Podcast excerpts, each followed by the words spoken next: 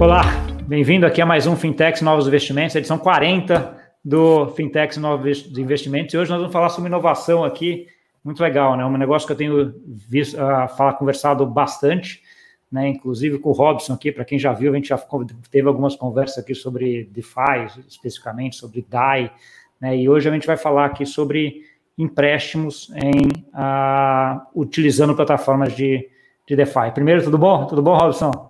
Yeah, tudo bom, Gustavo? Mais uma vez, aí, obrigado né, por estar tá cedendo esse espaço aqui. Muito ah, legal. Eu, eu, que agradeço aí a tua disponibilidade de vir aqui bater um papo com, comigo sobre esse tema que acho que é bem, que é bem interessante. Então, assim, acho que vamos começar. Acho que as duas principais plataformas para a gente vai falar de, de DeFi, né, de empréstimos em, no mundo cripto, vamos dizer assim, uh, são Compound e, e a Aave, acho que hoje em dia, né? Uh, eu queria que você desse, sei lá, um overview, assim, de o que, que é e como é que funciona e quais são as inovações que eles trouxeram aí para o mundo cripto. Tá, beleza. É, eu gosto sempre de começar, você sabe, com um overview histórico rapidinho, para a gente né, colocar todo mundo na mesma, na mesma página. Então, beleza, gente. Lá em 2008, a gente teve o Bitcoin, single purpose, propósito único, resolver transferência de dinheiro sem precisar de um intermediário. Então você entra aí para concorrer sei lá, TransferWise, PicPay, é, esse é o intuito, né? Só transferir dinheiro. Em 2015, você teve o Vitalik Buterin, um russo, que ele sai, da, ele era da comunidade do Bitcoin, ele tentou transformar isso no Bitcoin, não foi muito bem aceito, ele criou o Ethereum, que a gente chama de blockchain 2.0. Com isso, você traz a possibilidade de conseguir criar programas de forma descentralizadas. O nome que ele deu para esses programas, a gente sabe, é Smart Contract. O que a gente vai estar tratando disso daqui hoje é esse, um desses programas, um desses smart contracts, que fazem um dos papéis em que o banco fazia, que é crédito, que é empréstimo. Então, essas, duas, essas duas plataformas que a gente vai falar hoje, o Aave e o Compound, nada mais é do que você cons conseguir criar um programa de forma descentralizada para fazer esse papel de empréstimos é, descentralizado, né? Então, é que está dentro de, de DeFi, que a gente já teve um vídeo aí, né, Gustavo?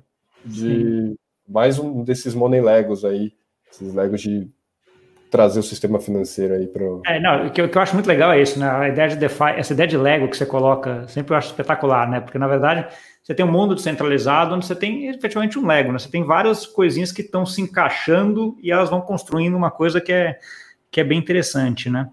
Ah, então é ok, empréstimos. Agora, e, e, como é que funciona, né? Assim, eu, por exemplo, você entrar no site da Compound, lá você entra, ou da Aave, você entra lá e vê lá que tem uma taxa para você investir em várias uh, criptomoedas, desde do, do Tether, o próprio uh, Ether, o DAI, várias outras, para você emprestar e para você tomar dinheiro nelas também, né? Como é que funciona esse mecanismo? Bom, acho que vamos começar pela Compound, né? Porque acho que é uma, a, a primeira, depois a gente fala da Aave, depois a gente entra nas, nas diferenças das duas. Tá, legal. Então, acho que assim, duas coisas que, quando vem empréstimo na nossa cabeça, então, é, como você falou, nada mais é do que o Marketplace, né? um programa que conecta quem está emprestando e quem está tomando empréstimo. É, mas acho que é, uma coisa legal de pensar aqui, também no histórico, agora entrando, olhando aqui o microscópio um pouco mais micro, só olhando na parte de empréstimos, é, o Compound ele não foi o, o pioneiro nisso. Em, em cripto, lá em Ethereum especialmente, tem um projeto que, é, inclusive, eu não sei se você sabe, mas é o antigo Aave, o Ifland, foi o primeiro, é, antes chamava Ifland Aave, ele começou a tentar fazer empréstimos, só que no peer-to-peer, -peer, de forma descentralizada. Então eu colocava uma ordem de quero pegar tanto. Ele achava alguém, ele fazia o order, order booking, né, da, de, desse modelo. Acho que a primeira coisa para entender como que o Compound e o Aave funcionam é que eles não são esse modelo de order booking. Senão, eu não falo o quanto que eu quero e tem alguém que eu acho ali que fala que está emprestando tanto.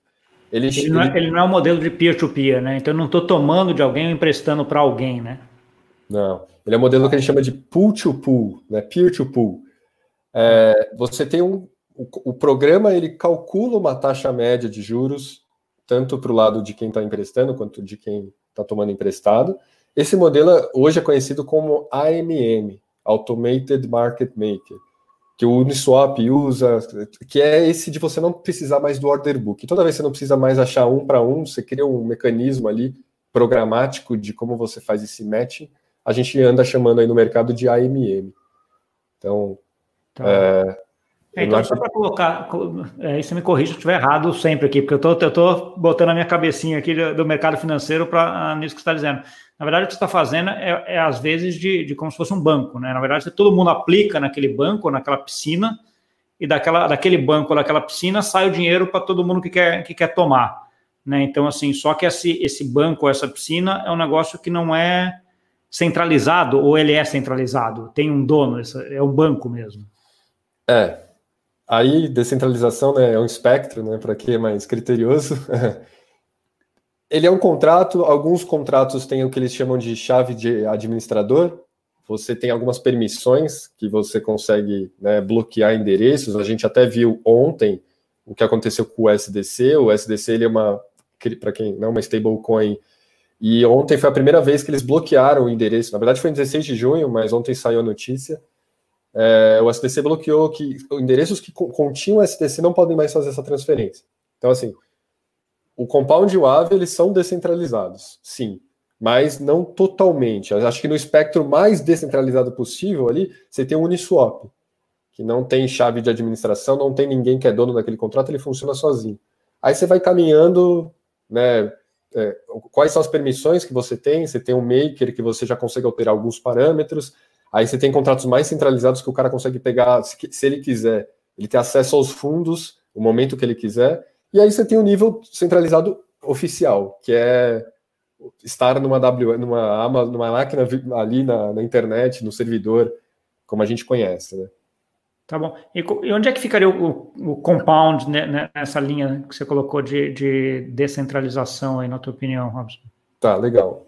É, ele se encaixa, antes ele se encaixava um pouco no meio, tem, vai, a gente vai falar do comp aí, o comp justamente é para mover ele para um espectro mais descentralizado ainda. É, então ele começou, isso na verdade é um, é um, é um padrão que está acontecendo no, em cripto hoje. Os protocolos geralmente eles começam centralizados com uma promessa de ir descentralizando, de ir transformando a governança e dos parâmetros, deixa de ter essas admin keys, aí eu já não consigo mais parar o protocolo, enfim. Então ele, eu colocaria ele entre o meio, mais caminhando para o descentralizado desde que ele lançou o comp. Tá bom, e, e aí só fazendo um parênteses aqui, né? O comp é, é, o token de governança do, do Compound que ele lançou agora, deve, tem uma semana, duas semanas mais ou menos, né?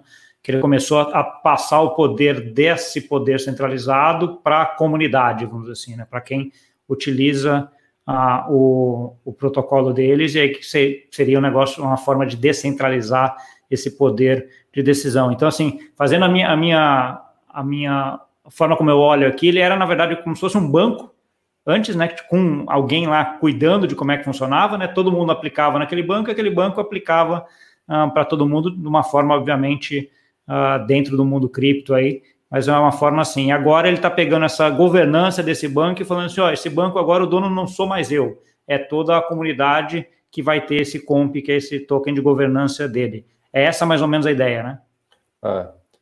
É, é, eu até acho que assim, nesse universo é muito.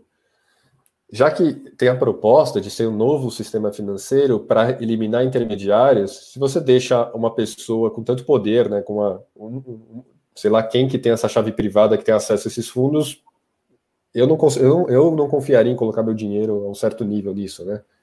Então é meio que comum o que está acontecendo é, tá esse, bom, esse tá caminho para descentralização. E aí algum, alguns mecanismos do, do comp agora, por exemplo, eu como é que é definido a taxa? Né? Porque assim, todo mundo toma e todo mundo empresta na mesma taxa, pelo que eu vi lá, né? Mas uhum. como é que é uhum. definida essa taxa? Tá, legal. É, então, agora voltando ao mecanismo compound, né? É... Então, o compound ele nasceu para resolver um problema de liquidez. Então, o, como eu falei, o IFLand, o antigo AVE, ele tinha um, no peer-to-peer, -peer, no modelo do peer-to-peer, -peer, era muito difícil trazer liquidez para esse mercado. Então, a proposta do compound foi: eu vou criar uma equação matemática que incentive a liquidez. Eles chamam liquidez de U, né, Utilization Rate, taxa de utilização do protocolo, que é uma, uma razão entre quantas pessoas estão tomando para quanto dinheiro tem lá sobrando. E aí a taxa é definida é, numa proporção de se tem mais gente tomando, se está mais gente pegando, começando a pegar dinheiro emprestado, começa a subir essa taxa. Se tem menos gente pegando dinheiro emprestado, a, a taxa cai, né? Então, ela é uma fração, ela é uma razão entre a, a quantidade de pessoas que estão tomando e pegando dinheiro emprestado aí na, na estão oferecendo dinheiro e pegando dinheiro emprestado na plataforma. É, é uma, é uma razão, é, não é nem em termos de quantidade de pessoas, é em termos do, do, do, volume de dinheiro que tem naquela piscina, né? Acho que é um pouco isso. Se você lá isso. coloca 100 dentro da piscina e tem, uma, tem um grupo tomando só 10, está sobrando muito dinheiro lá, a taxa deveria ficar mais baixa. Se tem 100, tem 97 tomando, a taxa deveria subir para você incentivar mais gente a colocar dinheiro na piscina, para mais gente tomar. Essa, essa é, é, é, a ideia, né? Essa é a ideia. Tá bom. E aí, e aí, e aí assim, eles definem, só um parênteses, eles definem essa proporção por o, cada mercado, né? Cada mercado é cada asset. Então, a, a taxa do, de juros do da curva em que ela vai se comportar lá programada no, no código deles para o DAI é diferente, para o SDT ou para o WBTC. É, e aí eles justificam nas. Você consegue entrar lá nas, nas propostas de governança dele e eles justificam. Ah, eu acho que o, S, o, que o DAI tem que ter uma curva estreitamente que acompanha o crescimento, que nem você falou, mas quando chega em uma, uma taxa de utilização muito alta, tipo 80%, ela tem que dar um pico, assim. Então eles têm essas pequenas diferenças aí entre tá as, tá os modelos tem, de taxa de juros. É, e tem um outro ponto também que para você tomar dinheiro, você tem que ter colocado colateral lá, né? Então, assim, você não toma dinheiro sem, sem na fumaça, que a gente fala na, no mercado, né? Você tem que ter mais do que 100% do que você vai tomar de colateral, né? É, perfeito, é. Inclusive, eu acho que essa é a primeira, para quem é novo aí na, no, no, universo, essa é a primeira dúvida que vem na cabeça? Assim, peraí, você está falando que é empréstimo, mas eu tenho que ter mais do que eu tenho para pegar emprestado, então para que que serve assim, né? Que empréstimo é louco é esse? Então, tanto que o termo correto que eles estão usando para compound ave hoje em dia não é lending só, é margin lending, porque é um tipo de, é, né, para já tirar essa dúvida da cabeça de, é, no fim você está trocando exposições, né? Se eu quero, eu tenho um pouco de real e um pouco de dólar, eu gostaria de me alavancar colocando real de colateral para pegar mais dólar. No fim, esse é o caso de uso, não é empréstimo como a gente costuma ouvir no, no mundo tradicional, né? É, não, acho que você tem, você tem acho que dois pontos aqui, né? Acho que um ponto que eu acho assim, grande parte dos empréstimos que a gente tem hoje no mercado, em termos de volume, eles têm colateral, no final das contas, né? Que são, por exemplo, os empréstimos imobiliários, né? Empréstimo imobiliário, quando você vai tomar dinheiro para comprar a casa, a tua casa fica lá hipotecada para o banco, né? Então, assim, ele já é um empréstimo com colateral com uma margem, né? Então, assim, ele não empresta 100% do valor da casa, ele vai prestar, sei lá, 70% do valor da casa e vai ter, você vai colocar 100% do colateral, né? Então, assim, essa é uma forma que é, é bem comum no mercado tradicional e que é o que está sendo replicado aqui no final, né? Então, você coloca lá 100 de, de, de Tether, por exemplo, e vai tomar um empréstimo de, no máximo, sei lá, 80 de Tether ou alguma coisa nesse sentido, né? Então, assim, não é um empréstimo. Uma das coisas que eu vi esses dias, até que você colocou num, num chat que a gente está junto ali, foi a ideia de que o AVE agora está de, deixando você terceirizar esse colateral, né? Então, você coloca, pode colocar colateral seu para outra pessoa, né? Como se você estendesse ali a, a, tua, o teu risco de crédito para outra pessoa tomar, tomar empréstimo, né? Então, assim, já está avançando um pouco no sentido de que pode haver no futuro é, operações sem exatamente colateral, né, Robson? Ah, né, isso acho que é um passo bem importante que a gente vai ter que caminhar, que bom que estão né, caminhando com isso. Inclusive, eu achei legal o que você falou da casa, porque como, assim como a casa, né, cada casa é um, é, tem o seu valor, né? Uma casa né, na, aqui no bairro Y não é igual ao valor da casa e é, funciona igual no compound. Cada asset é, tem uma taxa de que eles chamam um collateral ratio, né? A taxa de colateral diferente um do outro. Se o ativo é mais volátil, eles, você precisa colocar uma margem maior. Enfim, Sim. se o ativo não tem uma, uma, market cap, né? Então, alto, é, não, e, mais... e olhando para frente, eu, eu, eu, sempre gosto do, do, Por que, que eu sempre gosto da ideia do imobiliário? Porque, assim, se a gente vai ver o que, tá, o que tem de wealth, o que tem de riqueza no mundo hoje, basicamente 50% é atrelado a imobiliário. Né? Que, assim, a parte de, de casas hoje é não sei quantos acho que tá, deve estar tá quase na faixa de 500 tri, alguma coisa assim, é o que você tem de, de, de, de wealth em imóveis. E está vendo também uma, uma, uma tokenização, um movimento pró-tokenização de imóveis muito grande. Né? Então, assim, de repente você coloca um token da sua casa por que, que futuramente esse token da sua casa você não pode ir lá depositar ele no, no Aave no Compound, por exemplo, e tomar 80% do valor da tua casa, de empréstimo é. em, em Tether, por exemplo. Né? Então, assim, ah, é um caso de uso que obviamente não está aí ainda, né? É uma coisa para frente, mas assim, o que, me, o que me fascina muito dessas, dessas estruturas que a gente está vendo de DeFi é um pouco isso, eles estão tá montando o Lego, que nem você fala, né? Daqui é. a pouco chega, além de várias outras possibilidades que você vai ter aí no mundo programável de, de Ethereum, etc., que no mundo real fica muito mais complexo de você, de você fazer, né? Então, que, a gente, que eu, pelo menos, não consigo nem visualizar, às vezes, hoje ainda. Né? Então, é. assim, eu acho que esse é um, é um ponto, mas vamos, vamos voltar aqui para o. Senão a gente vai, uh, vai acabar falando muito de futuro, a ideia é falar um pouco do que está acontecendo, uh, acontecendo hoje, né? Conta, conta um pouquinho, Robson, a gente já, já entrou um pouquinho no Comp aqui, que é o token do Compound, né, que ele fez a questão de umas duas semanas do lançamento dele, deu aí uma chacoalhada e um aumento grande nessas taxas de todos os, uh, os ativos. Lá, conta um pouquinho como é que foi e por que, que isso aconteceu. Tá. É, beleza, então assim, como eu falei agora há pouco, o Compound ele sempre prometeu, desde o V1, que ele iria tender à descentralização, né? Que ele, assim, a, a, intenção dele, pelo menos ele diz, que a intenção não era levantar fundos com isso, era descentralizar mesmo.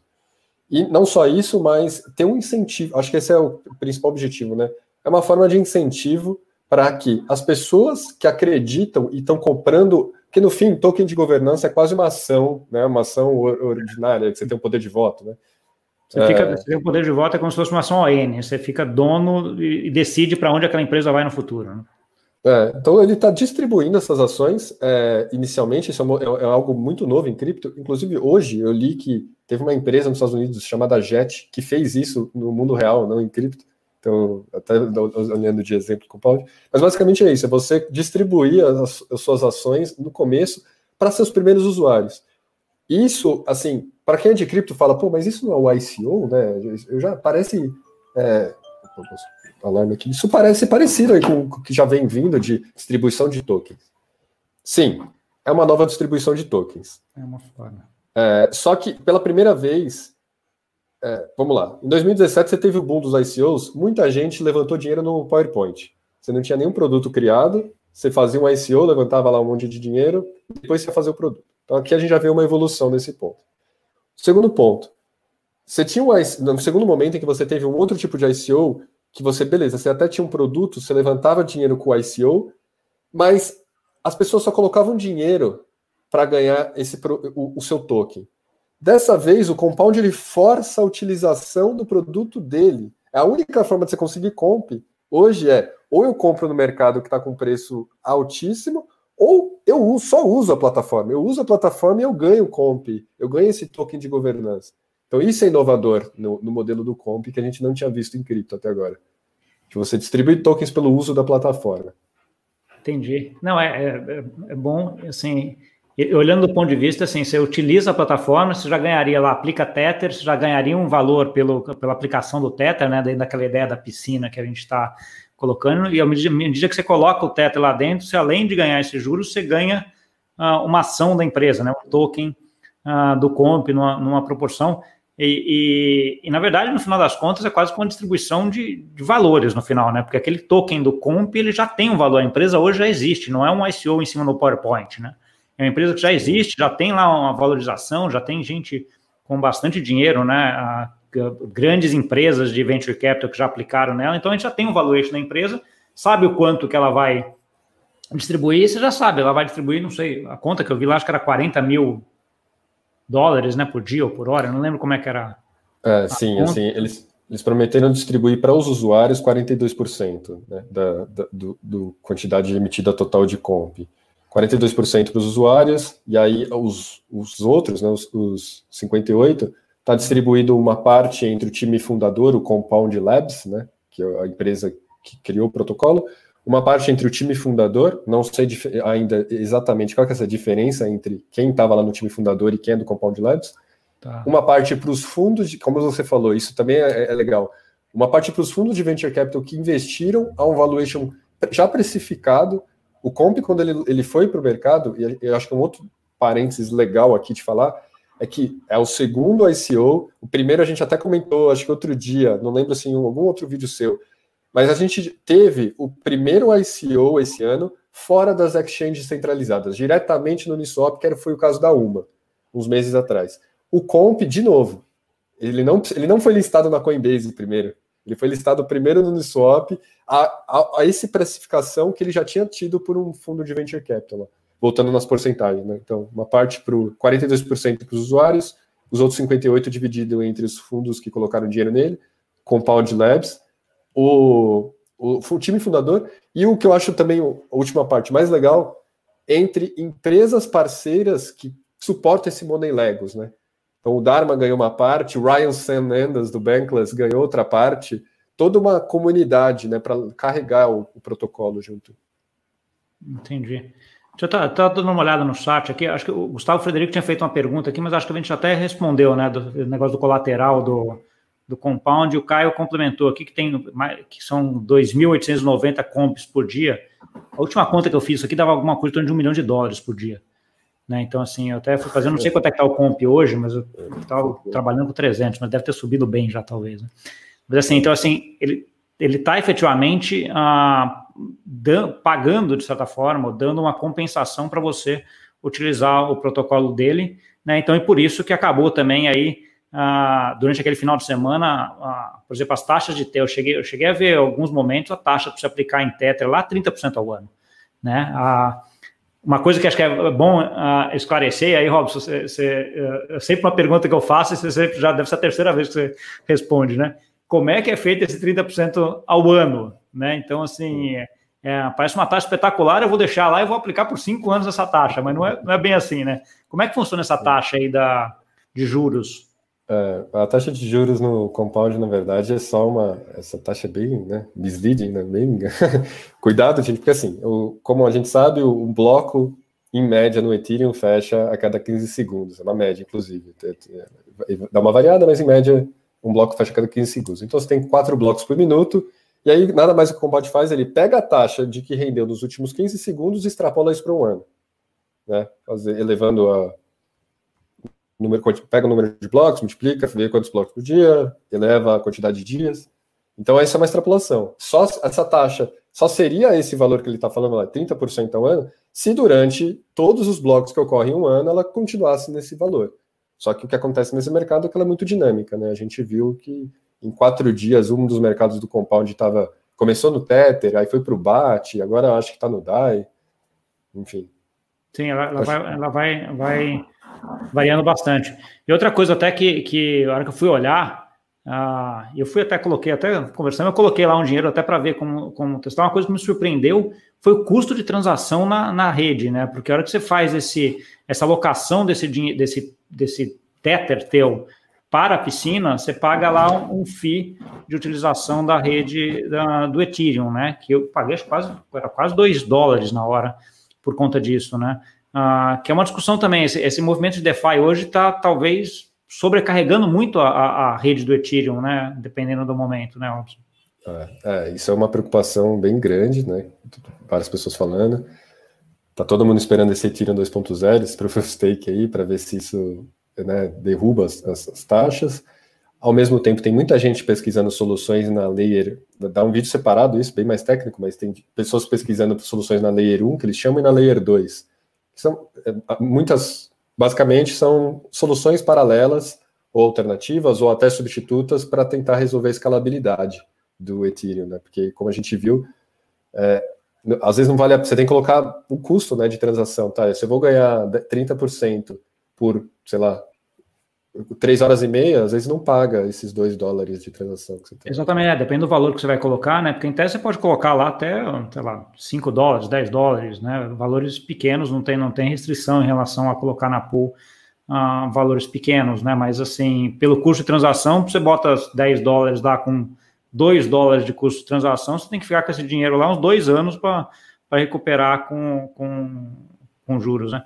Ah, o Rodolfo colocou aqui 177 ah, dólares tá, o comp, que dá mais ou menos 500 mil dólares por dia aí, que é o que ele está distribuindo. E aí isso, isso é uma é uma coisa que atrai muita gente aí para o compound vis-a-vis -vis outras, né? Porque assim hoje, além de ganhar a taxa de juros do que você está aplicando, você vai ganhar um pedaço desses 500 mil aí dólares que ele está distribuindo por, por, dia, dado que você vai ganhar um pouquinho desse token do Comp, né?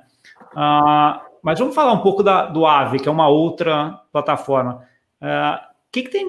Primeiro, acho que a gente já estressou bastante como é que funciona um Comp. Qual é a diferença do Aave? Assim, por que, que alguém, alguém olhando escolheria o Comp ou o Aave? Hoje, claramente, você tem uma tendência aí para o Comp para o Compound, por causa do token de governança, né? Mas isso daqui a pouco acaba, para onde vai?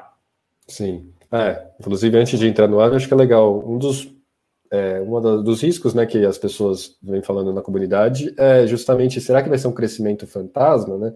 Eu, eu dou... Eu, eu, eu uso, é, uma, eu uso um aplicativo de comida enquanto ele me dá o voucher de desconto. Acabou, eu não tenho mais incentivo. É, esse risco então, existe. É, esse é um dos riscos. Mas indo no... Agora entrando no AVE, então, como eu falei, o AVE ele era o antigo IFLand, ele estava numa solução peer-to-peer, -peer, ele moveu para uma solução do AMM, né, dessa pool, igual do Compound, e hoje ele tenta se diferenciar, tem alguns detalhes técnicos, acho que um legal, um legal de, de, que eu gosto é, de falar, no Compound, quando você coloca seu dinheiro para investir, você ganha o que eles chamam de C token né, em troca. Então eu coloco DAI, eu ganho C DAI em troca. Esse CDAI, ele tem uma taxa, ele tem uma, um, um valor meio estranho, não, não é, você não consegue olhar para ele e falar: caramba, hoje eu tenho 48 sedais, quanto que isso vale? Eu tenho que ir lá no protocolo e trocar, né? É, não, é... Do, do, do, Tether, que é o exemplo que eu estava dando, acho que é 2, 2, 0, 1, alguma coisa. De repente parece que dobrou a quantidade de, de Tether que você tem, né? Mas não. não é, você tem menos SEDAI no final. Então, é, ficou meio é, estranho esse modelo que o Compound criou de você ganhar um token nessa proporção que aí você não sabe muito bem quanto que vale, você tem que ir lá no mercado ver. O, o, o Aave, ele criou uma arquitetura um pouco mais elegante, em que você coloca DAI lá, por exemplo, e ele te dá DAI. O, o ADAI dele é um para um. E aí o que acontece é que na sua carteira você começa a ver o aumento desse, desse ADAI. Então você consegue acompanhar na sua wallet exatamente aquele, aquele crescimento dos juros. Então, aí, no momento que eu for devolver, então, eu peguei, coloquei um, um DAI, coloquei um ADAI. Amanhã, quando eu abrir a minha wallet, eu vou ver, opa, tem 1.5 aqui.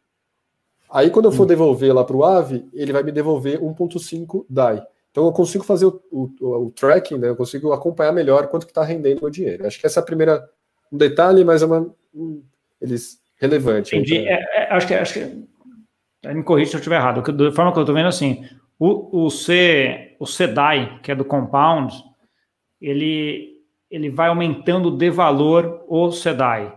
No caso do ADAI, que é do AVE, não é que ele aumenta de valor, é que você vai ganhando mais ADAIs uh, e no final das contas você transporta um, um para um com DAI. Essa é a ideia? Perfeito, perfeito, é isso. Ah, tá bom. E aí para o é, usuário então, final... É, é, um, é, um, jeito mais, mais fácil de ver, né? Mais, trans, mais transparente, não porque o outro também você consegue ver, mas é, é mais, é mais lógico até, né? Ah. Tipo, você abriu sua carteira, você já consegue ver seu rendimento. O outro, você tem que ir no Compound pra, ou no Swap ou alguma plataforma para ver quanto está essa proporção do. Para é. traduzir do CDAI para o, para o DAI e ver quanto é que é, né? Ah, então essa é a primeira, primeira diferença, né?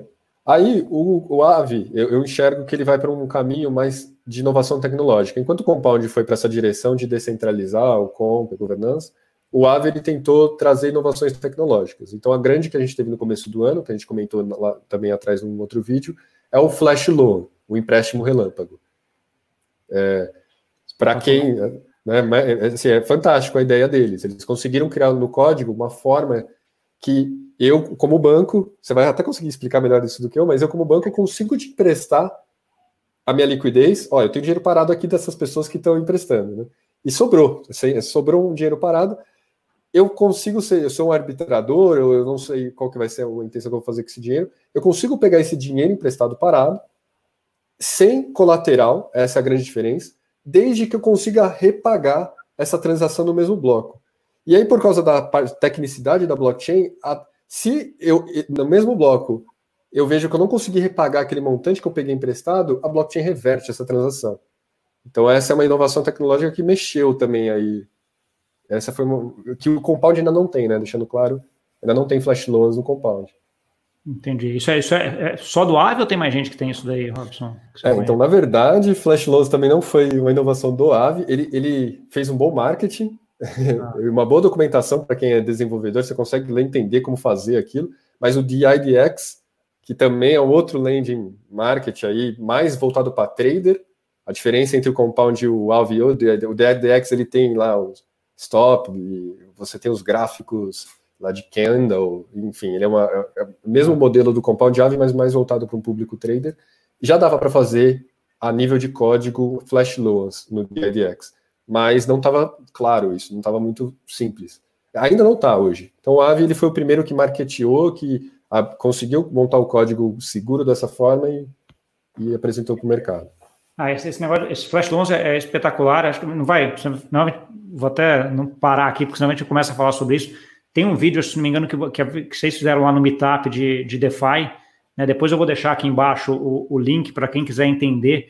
Né? Mas basicamente é um pouco do que o Robson falou. Você consegue tomar dinheiro uh, a, a, zero, desde que se devolva dentro do mesmo bloco ali de 17 segundos. E, e 17 segundos parece, um parece muito pouco tempo, mas quando a gente vai falar desses programas automáticos, de automação, etc., dá para fazer muita coisa.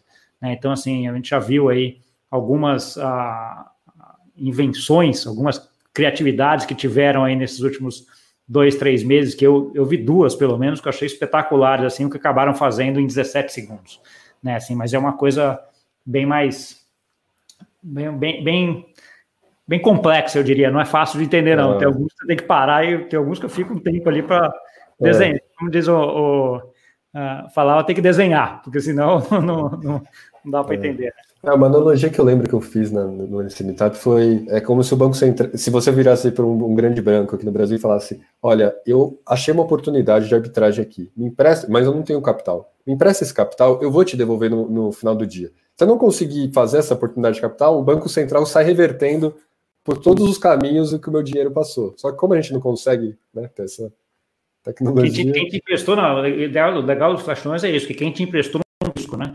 Porque assim, se, é. se você não devolver, eu não te emprestei, né? Porque é. ele me cancela a outra, né? Então, assim, é uma, é uma solução bem, bem legal. Mas vamos lá, então, assim, o, o primeiro é como é que funciona o, o, A, o ADAI, ou o A, o A qualquer uma das, dos ativos ali. A segunda é essa parte de, de flash loans, né? Que no AVE dá para fazer. E eu imagino que esses flash loans daí também se reverta como um ganho para o pool, né? Para quem está aplicando lá, além dos juros normal, ganha, ganha o, os juros, vamos dizer assim, da utilização desse flash loans, né? Porque quem vai fazer o flash loans paga alguma coisa também, certo?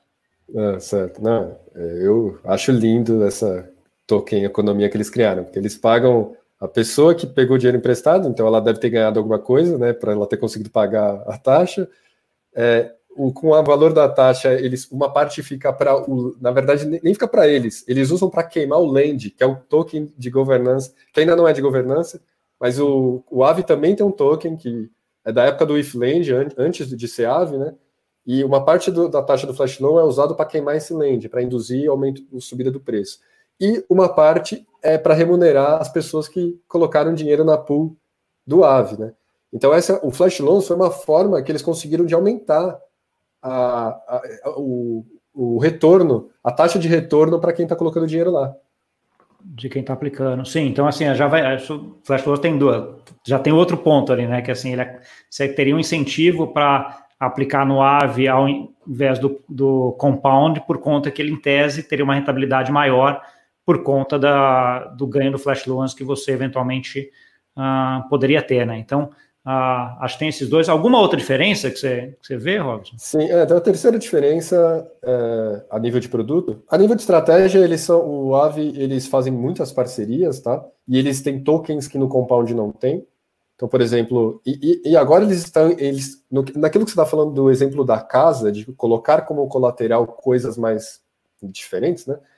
O Aave ele está lançando agora o que eles chamam de Aave Markets.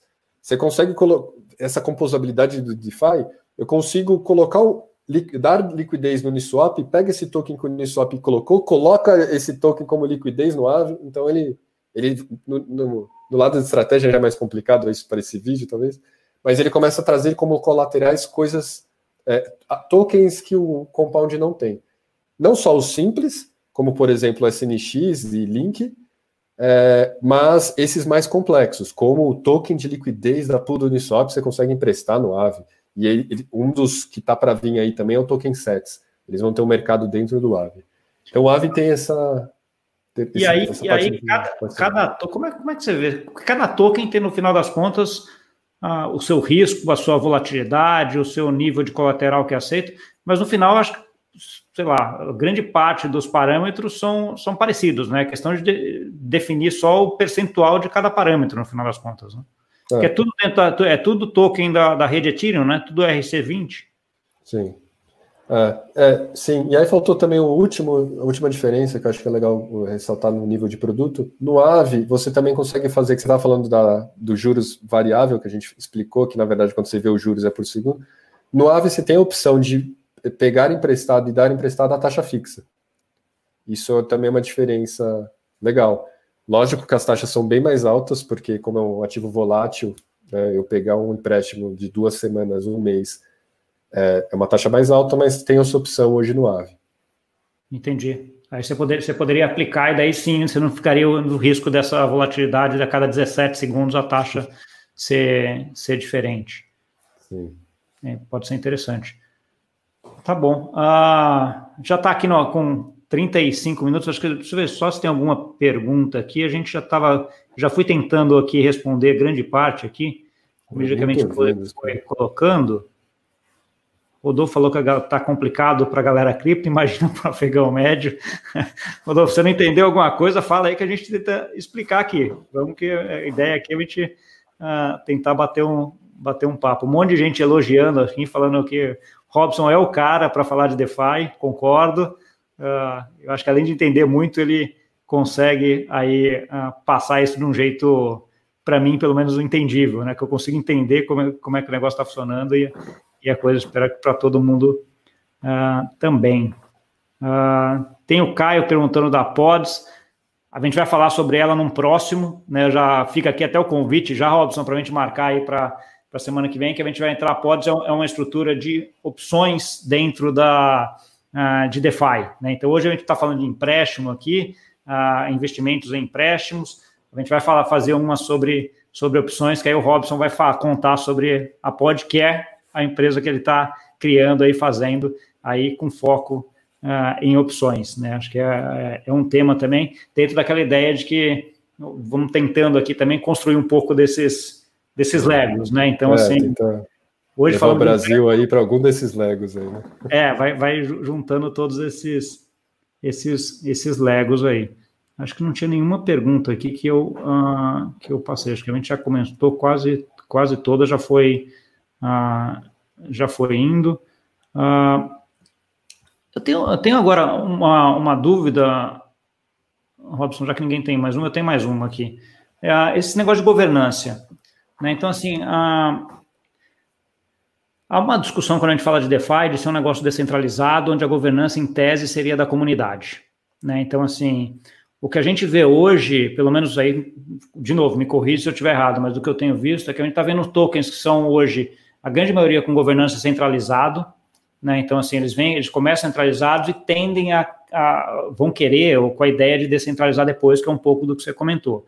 Né? Então, vou pegar o Compound como exemplo.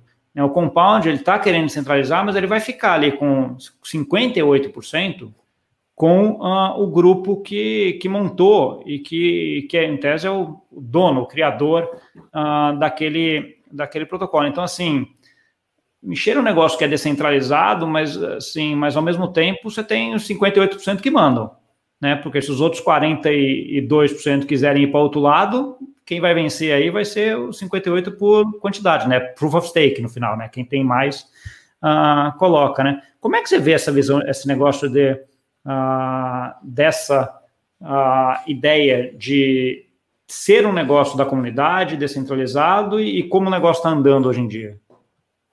Tá, é, essa é uma pergunta bem difícil né, de responder, porque é muito novo, né? Tudo muito novo, a gente ainda não sabe direito é uma tentativa, né? assim como as DAOs, né? DAO, Decentralization Autonomous Organization, é, é, que é uma... esse, esse, é um pouco do meu ponto. Você acha que a gente conseguiria chegar numa DAO nesse sentido, de ter uma, de ter uma organização tão centralizada e pulverizada que, que num compound, num AVE ou num desses protocolos?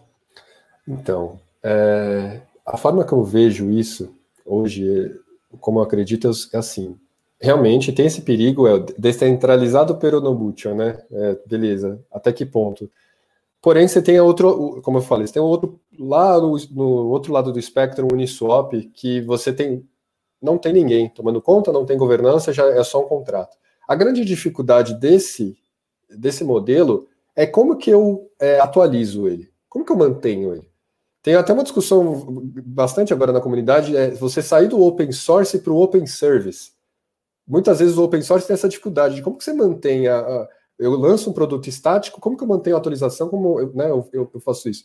Então, talvez essa, essa governança, a gente mover para esse lado, seja um meio do caminho ainda, de como que você mantém os incentivos para o Compound Labs continuar é, é, continuar modificando, atualizando ou lançando novas versões.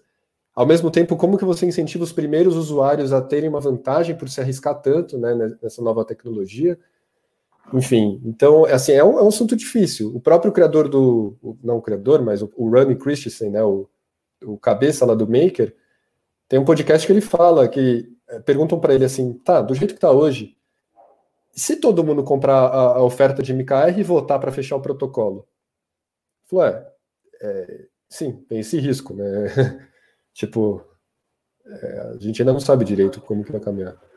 Entendi. É, não, à medida que você perde o controle, é, eu diria que é quase, é quase que nem filho, né? Depois que cresce, você perde o controle aí você reza para você ter feito a coisa bem organizada no começo, né? Então, eu acho que a gente está um pouco, talvez, nesse, que eu entendo do que você está falando, que a gente está um pouco criando o filho ali, né? O bebê, então estão crescendo, ah, e você está tentando dar as bases agora para depois ele andar eventualmente sozinho, né? Se ele vai ser um, um, filho que vai ganhar o mundo ou se ele vai ficar morando contigo até os 50 anos, aí, são, aí é uma outra discussão de como é, é. como é que vai, né?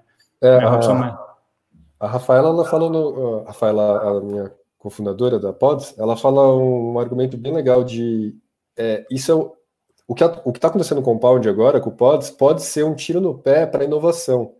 Porque agora você tem que fazer um lobby. Agora virou política, né? Eu quero passar uma nova proposta, o Robert Lechner, o time, eu tenho que convencer um grupo que às vezes não está todo alinhado para eu a, implementar algo novo, mudar um parâmetro. Então isso é, a descentralização ela tira um pouco do ritmo, né, de, de inovação assim também. Tem esse pode tirar, né? Tem esse perigo. É, pode tirar, depende de como ela for. Se for um negócio super político que tem que convencer todo mundo, né? Então, é, complica, né? Mas é, convencer um grupo grande, a sinalização acaba ajudando, porque é uma pessoa que decide e vai, né? Então, assim, ela é mais, mais rápido, é menos democrático e pode ser mais errado também, né? Então, assim, tem, acho que tem, é, como tudo na vida, acho que tem aí os dois, os dois pontos aqui para olhar, né? Uh, o Rodolfo perguntou agora sobre o token da Uniswap. Uh, tem o que esperar do token da Uniswap? Em, em que sentido, Rodolfo? Não sei se você entendeu a pergunta, Robson, mas. É, porque eu acho que o que está perguntando assim, todos esses protocolos estão com tokens próprios, né? O, o Balancer com o Ball, o Curve com o CRV, o Compound com o Comp, o Aave com o Land. O Uniswap ainda não tem token, né? E o que esperar? Entendi. A última notícia que eu vi é, eles estão lançando o Uniswap V3, mas não está claro se vai ter token. O que eu vi é que ele falou que não vai ter token ainda.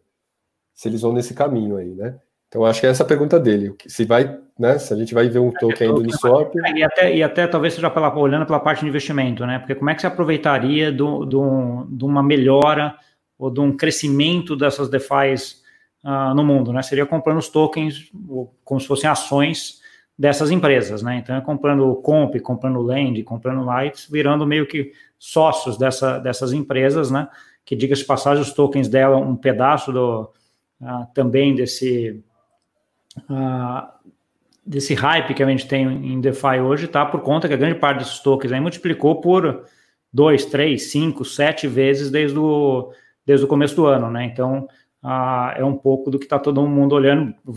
Não dá para eu também, né? Acho que você também, né? Que ah, acaba olhando é uma, co uma coisa que você olha e fala, nossa, né? E ainda tem valuations muito mais baixos do que a grande maioria. Né? Então, assim, se a gente olha o potencial, ainda você pode ter um potencial de crescimento muito, muito grande de, de todos no, no ecossistema, né? Ah, de todas essas pecinhas de Lego, né? À medida que você vai montando, você pode ter eventualmente um Lego bastante grande, com todas valendo muito mais uh, para frente, né? Acho que talvez seja essa nessa linha aí que o, o, o Rodolfo está querendo e ele, pelo jeito, acredita bastante ainda no swap, mas não está tendo como aproveitar aí dessa, dessa melhora que vai que vai para frente, né? Acho que é isso. É. Bem, acho que é, uh, acho que é isso. Estamos aqui 45 minutos, acho que já está um pouco na, na hora aqui, acho que ninguém não tem mais nenhuma pergunta aqui. Alguma mensagem final, alguma coisa que você queira comentar aí, uh, mensagem final, Robson? É, eu acho que é, é prudente a gente falar dos riscos, né? É, assim, apesar de eu ser um defensor, eu estou aí no, nesse meio aí, tem uns quatro anos já, acredito muito tanto na proposta de descentralização de, como de um novo sistema financeiro. A gente já falou isso várias vezes. O, o, sistema financeiro tradicional ele tem vários elefantes brancos na sala, coisas que como que em 2020 a gente ainda está fazendo desse jeito, né? Então, DeFi e blockchain como um todo, eu realmente acho uma grande alternativa para isso, mas é muito cedo.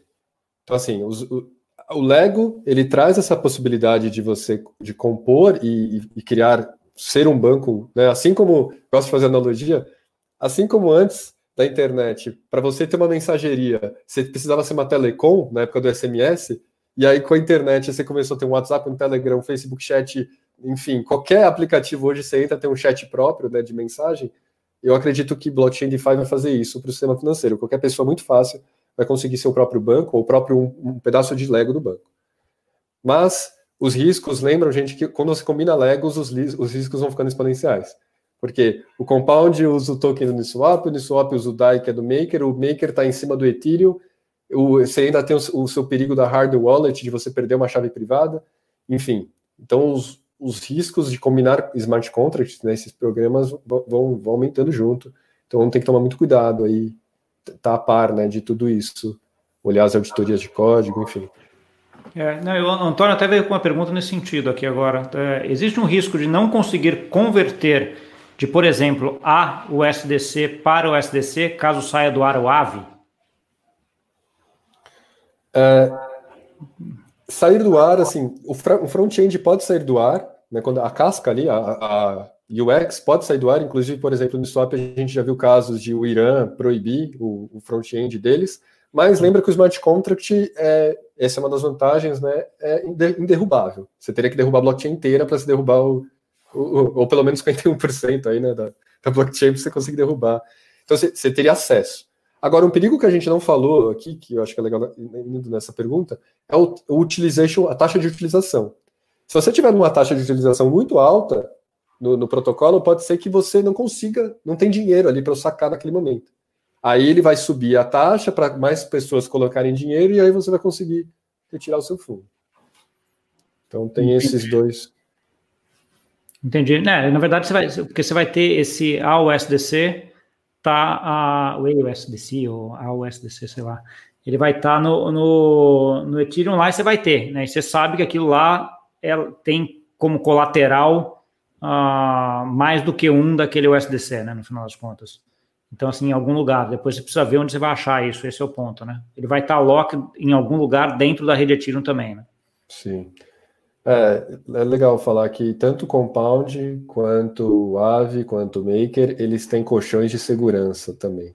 Em caso de bug no smart contract, é, como a gente viu, o, o, Maker passou por isso lá no dia 13 de março, se não me engano, é, que eles tiveram que vender já, já faz parte da criptoeconomia deles ter uma reserva de segurança aí para lidar Sim. com essas situações. É, eles aí como, centralizados, eles, eles, eles assumem isso aí, caso tenha um problema grande, né? Ah, tá bom, só uma coisa, o Guilherme te pergunta aqui como te acha no Twitter. É, Rob SJRE. Deixa eu até esqueci. Rob SJRE. Rob, é, Rob SJRE arroba robsjre. Já está aqui também, para o Guilherme já tinha, tinha achado aí, vai ter alguma dúvida lá também. É, eu acho que é isso. É, obrigado a todo mundo aí que viu. Obrigadão, Robson, por mais esse papo, que acho que foi, foi espetacular, ah, como sempre. Né, e aquela história de sempre. Gostou? Dá um like, compartilhe isso aqui com aquele amigo ou amiga tua aí que gosta ou que tem interesse nesse assunto, porque acho que teve uma conversa aqui bem bem legal e bem, de certa forma, fácil, né? Então, para quem entende alguma coisa do mercado, obviamente quem não entende nada precisa talvez o, o, de DeFi lá que a gente fez no começo, né, que era, tá, era mais básico, mas aqui acho que já tem um bom começo para entender alguns desses protocolos. Tá bom? Então é isso. Obrigadão aí. Obrigado, Até gente. Mais. Valeu. Tchau, tchau.